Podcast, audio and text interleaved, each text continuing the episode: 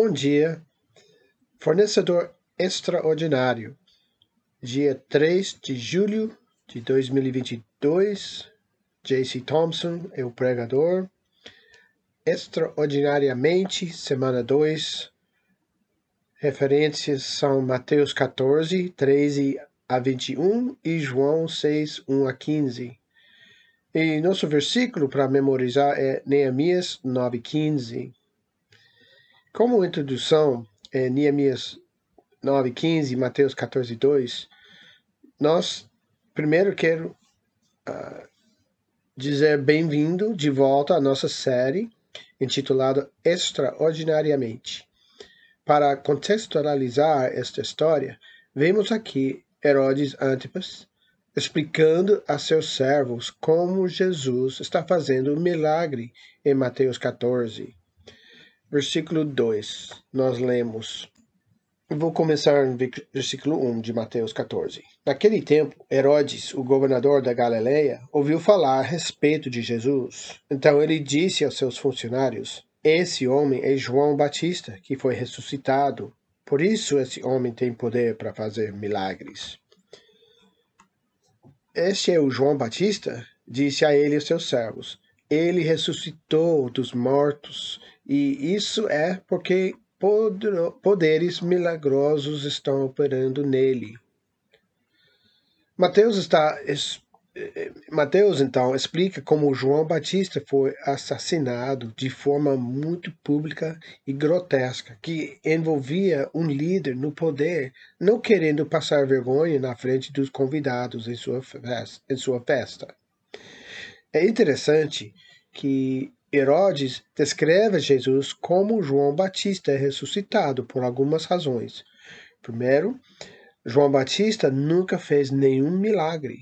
Ele pregou arrependimento e batizou aqueles que creram, mas não fez milagres. Acreditar que uma pessoa pode ser ressuscitada também é interessante, porque nem todos acreditavam que alguém pudesse ressuscitar dos mortos.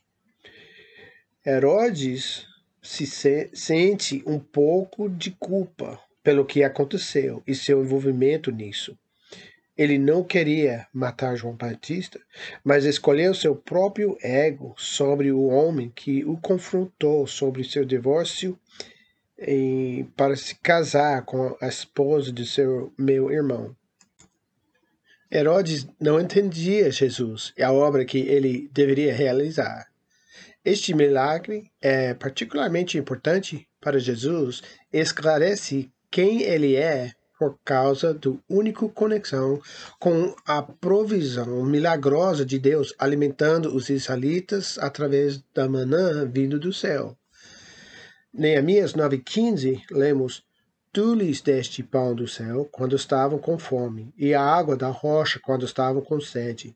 Tu mandaste que tomassem posse da terra posse da terra, que havias jurado dar a eles.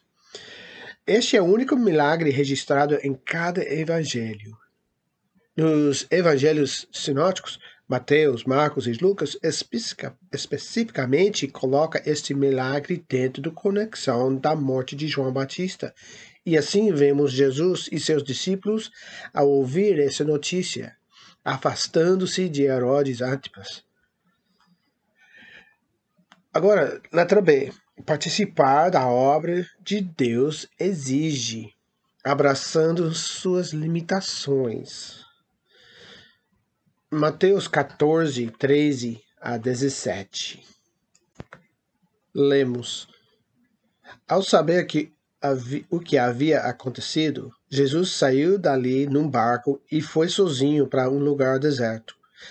Mas as multidões souber, souberam onde ele estava, vieram dos céus povoados e o seguiram por terra. Quando Jesus saiu do barco e viu aquele grande multidão, ficou com muita pena deles e curou os doentes que estavam ali. De tardinha, os discípulos chegaram perto de Jesus e disseram: Já é tarde, e este lugar é deserto. Mande esta gente embora, a fim de que vão aos povoados e comprem alguma coisa para comer. Mas Jesus respondeu: Eles não precisam ir embora, deem vocês mesmos comida a eles. Eles disseram: Só temos aqui cinco pães e dois peixes.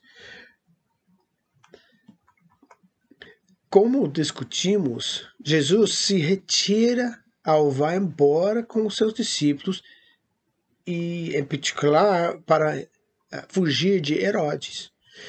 Jesus estava com medo? Não. Seu ministério não é sobre o milagroso e é sobre a expiação dos pecados. Seus milagres apontam para este propósito de seu ministério. Então, ele foge porque não é a sua hora e a agitação criada por seus milagres não deve impedi-lo de cumprir seu propósito de realizar a salvação da humanidade. Jesus, entendendo isso, escapa com seus amigos. Mas, em vez de chegar a um lugar de solidão para estar com seus amigos, ele se encontra com multidões acho importante entender e reconhecer a motivação dessa multidão. Porque eles, porque eles seguem Jesus dessa maneira? Poderia ser o espetáculo dos milagres, milagrosos? Poderia ter sido sua resposta ao seu incrível ensino, como mencionado no final de Mateus 13? Mas parece que esses homens e mulheres não se tornaram crentes, mas continuaram a seguir a Jesus por algum egoísmo que foi a motivação deles. Jesus abraçou suas limitações. Ao, fa ao fazer isso e priorizar seu propósito sobre o que também é bom, curando, expulsando demônios, ensinando os, a outros a palavra de Deus. Seu retiro foi para continuar a ajudá-lo a criar o espaço para continuar treinando e preparando seus discípulos para o que seria sua obra mais importante. Uma ilustração é jovens nessa sala. Agora é a hora de priorizar o que é mais importante para você. Não depois do ensino médio, não depois das férias de verão, não quando for mais velho, tiver uma carreira ou for casado ou ter filhos agora. No entanto, em vez de ficar frustrado, Jesus sente compaixão por eles e os curou a todos. Louve a Deus que é assim que ele se aproxima de nós quando nós chegamos a ele mesmo imperfeitamente. Mas o foco intencional de Cristo é interrompido é, interrompido. E enquanto ele teve compaixão das pessoas, nós não vemos o mesmo tipo de compreensão de limitações nos discípulos que vemos em Cristo. Esta é a tensão em que vivemos. Não somos Deus. Não podemos criar algo a partir de nada. Nossos corpos humanos têm uma natureza pecaminosa e a tensão é de de dois extremos, não entendendo que temos uma virtude real para nossa existência humana e o outro extremo é que não acreditamos que Deus pode fazer mais com nossas limitações do que nós. Agora, parte B, participar da obra de Deus exige, número um, abraçando suas limitações. Mateus 14, 13 a 17, também Filipenses 2, 5 a 8, e referência cruzada, Lucas 2, 52, e 1 Coríntios 1, ah, desculpa, 1 Coríntios 6, 19 e 20. A declaração dos discípulos não é uma sugestão a Jesus ou o que você acha que devemos fazer, mas a gramática usada aqui indica uma ordem para Jesus mandar embora as multidões. Agora, eu acho que os discípulos podem estar experimentando suas próprias limitações. Você já lidou com pessoas famintas antes? 14 diz: além da preocupação com o que uma multidão de pelo menos 5 mil pessoas pode se transformar. O, os próprios discípulos também estão com fome. Está ficando tarde em lugar onde as pessoas podem estar em perigo quando escurece. Lembre-se que não há luz artificial aqui. Então, Jesus os detém com força. Jesus diz que há uma maneira melhor do que mandá-los para uma cidade por comida. Você os alimenta.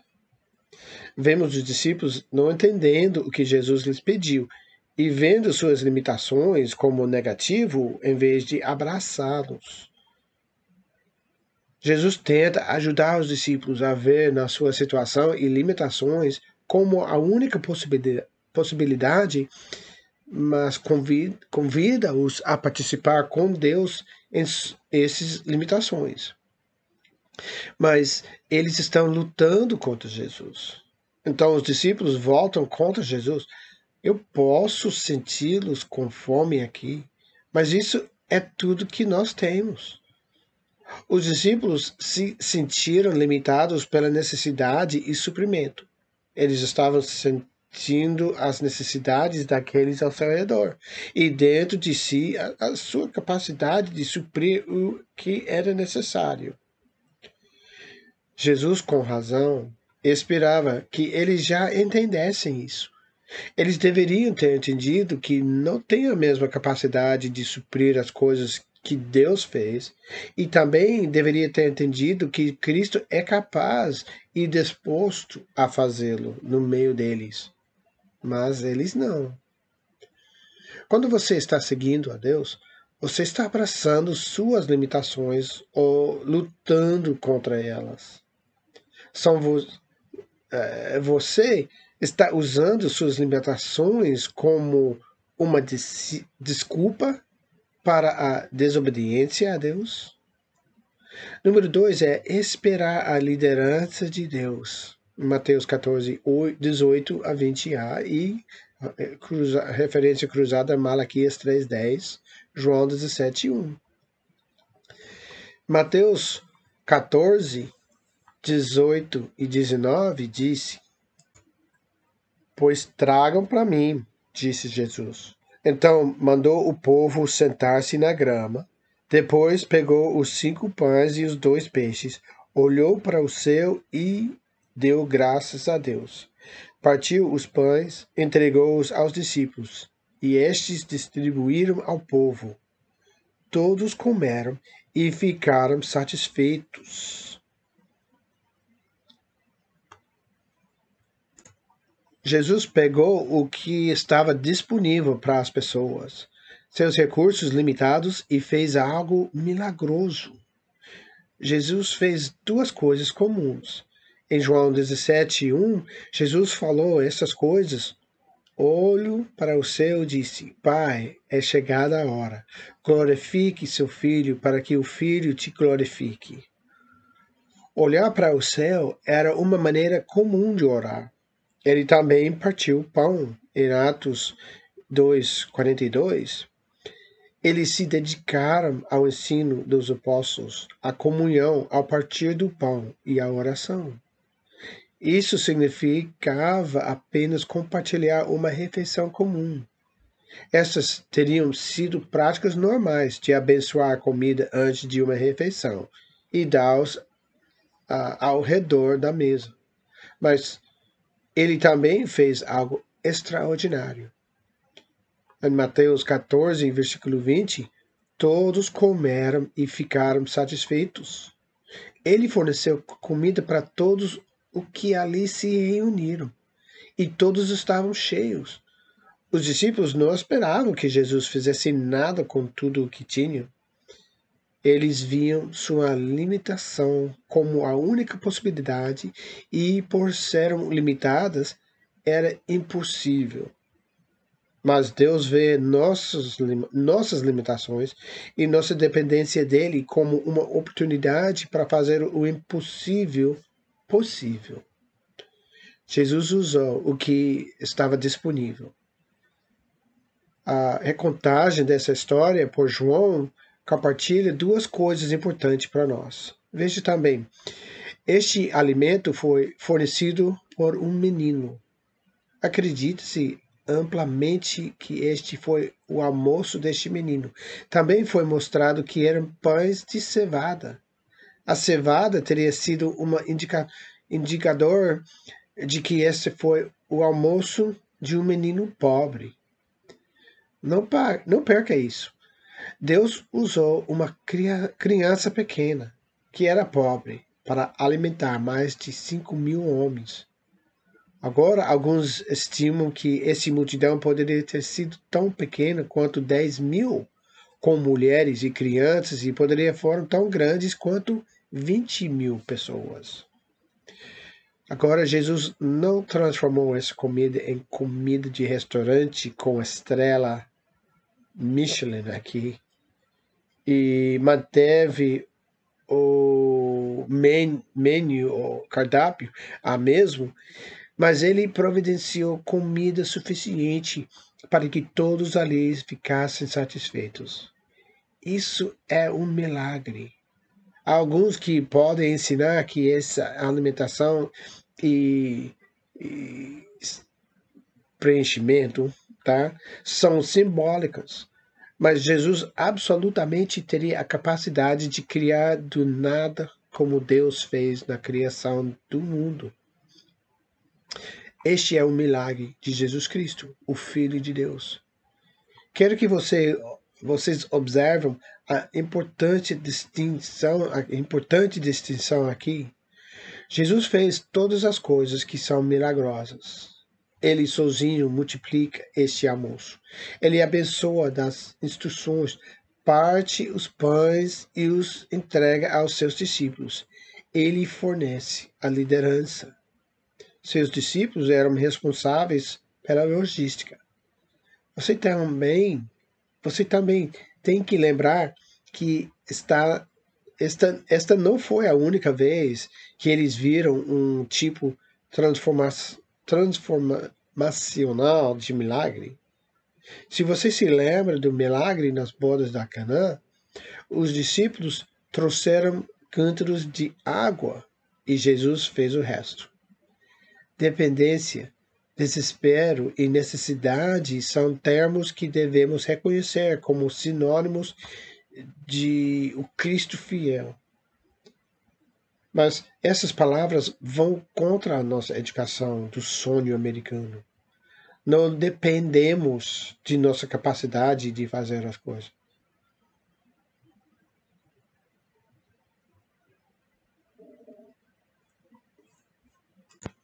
Se eles estivessem realmente dependendo de Cristo para tudo, eles simplesmente poderiam ter pedido a Jesus, que também alimentar a todos em vez de mandar as pessoas embora.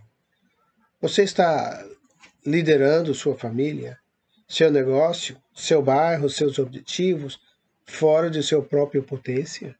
Você depende da liderança de Deus? Você espera que Ele tenha uma palavra a dizer sobre como você vive nessas áreas de sua vida? Agora, número 3, aproveitando as sobras. Mateus 14, 20 e 21, eles pegaram doze cestos cheios de sobras. Agora, aqueles que comiam eram cerca de cinco mil homens, além de mulheres e crianças. Eu amo que Jesus não apenas forneceu comida suficiente para todos ficarem satisfeitos, mas ele forneceu mais do que isso. Eu acho que saber que havia doze cestas teria sido uma ilustração importante para os doze discípulos, que Jesus estava pensando sobre eles e como eles veem o ministério também. Eu posso apenas imaginar os todos carregando uma cesta de sobras. Mas às vezes lutamos acreditando que Deus realmente abençoa dessa maneira, às vezes ele promete para fornecer tudo o que precisamos, mas às vezes ele nos dá mais do que precisamos. Os depósitos de Deus, seus suprimentos, são tão cheios de extravagante que até o almoço de um menino pobre fornece mais do que suficiente para uma multidão. O que eu amo também é que para os discípulos que teriam carregado essas cestas, deve ter sido um, ensinamento por, só, por si só. Não era apenas sobre a comida, tratava-se de sua participação com Jesus. O que eles tinham é suficiente quando estão envolvidos com Jesus Cristo.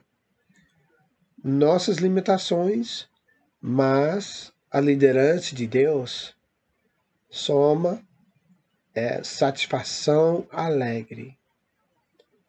Esta é uma realidade espiritual. Quando trazemos o que temos na fé, Jesus traz o que ele tem. E o que ele tem é mais do que jamais poderíamos pedir ou imaginar. Jesus é exatamente isso. Ele é mais do que poderíamos pedir ou imaginar. Ele não apenas olha para nós com compaixão, ele prove para nós uma e outra vez. Todas as vezes. Quando nos esquecemos, quando falhamos, quando estamos frustrados e famintos, Jesus dá e dá e dá e dá. É certamente é, e certamente é mais do que merecemos, mas também é mais do que isso. Se você não tem uma família, ele prove uma. Se você não tem dons, ele providencia os dons. Se você não está em paz, ele dá paz. Ele o torna digno. Ele lhe dá um futuro e uma herança ele lhe dá descanso. Cristo é tudo isso e muito mais. Você só precisa olhar para ele. Se você procurar em qualquer outro lugar, vai falhar. Olhe para Cristo hoje. Você é uma pessoa que vê a sua falta ou a abundância de Cristo? Você pode ver as riquezas da vida com Deus? Olhe para Ele hoje e aproveite a vida que Ele oferece a você. Oremos.